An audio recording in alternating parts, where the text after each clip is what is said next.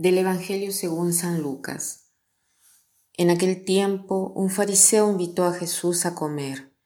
Jesús fue a la casa del fariseo y se sentó a la mesa. El fariseo se extrañó de que Jesús no hubiera cumplido con la ceremonia de lavarse las manos antes de comer. Pero el Señor le dijo, Ustedes los fariseos limpian el exterior del vaso y del plato en cambio el interior de ustedes está lleno de robos y de maldad. Insensatos. ¿Acaso el que hizo lo exterior no hizo también lo interior?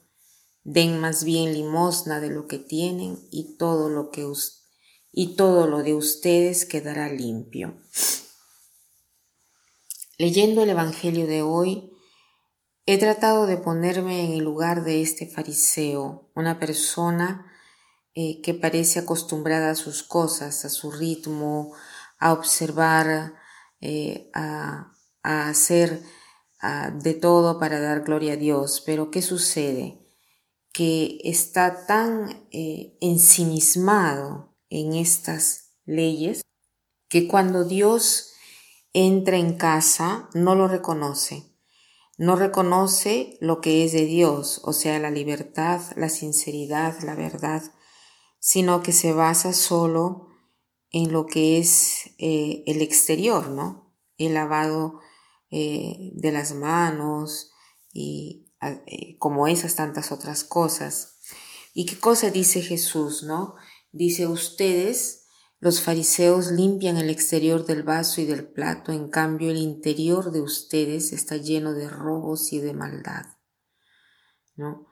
Esto eh, para mí ha sido un examen de conciencia porque cuántas veces yo trato de estar bien con lo exterior, con lo que se ve, cómo es mi comportamiento, con lo que digo, pero no le doy importancia a lo que tengo dentro.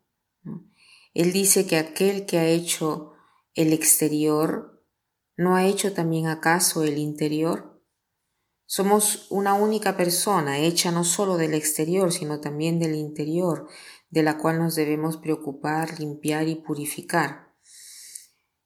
Después deja como sugerencia una cosa muy, muy fuerte, digamos. Dice, den sobre todo eh, como limosna lo que tienen dentro, así para vosotros todo será puro. Cuando se habla de limosna, se piensa inmediatamente a la parte económica, o sea, de dar, eh, como en nuestro caso, la oferta a los pobres. ¿no? Dice, eh, den como limosna lo que tienen dentro. Eh, y me pregunto, ¿qué cosa tengo dentro que puedo ofrecer como sacrificio que agrada a Dios? No solo una moneda, sino algo de mi interior que pueda ser una ofrenda.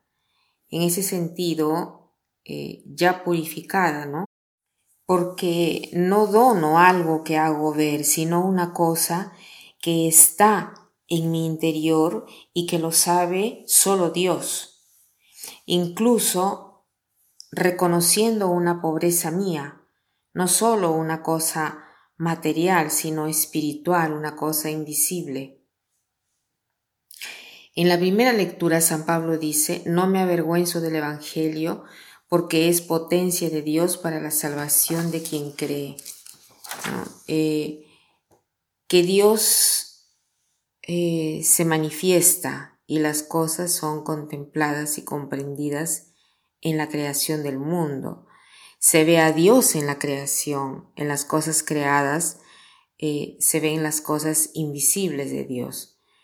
Podemos entonces hoy pensar en lo esencial, en lo que está dentro de nosotros, que pueda ser ofrecido al Señor, de repente donándonos en un cierto sentido a alguien, a alguno de nuestra familia, de nuestros amigos, para hacer este paso que es libre, para hacer una eh, donación como hizo Jesús cuando fue a casa del fariseo. Que tengan un buen día.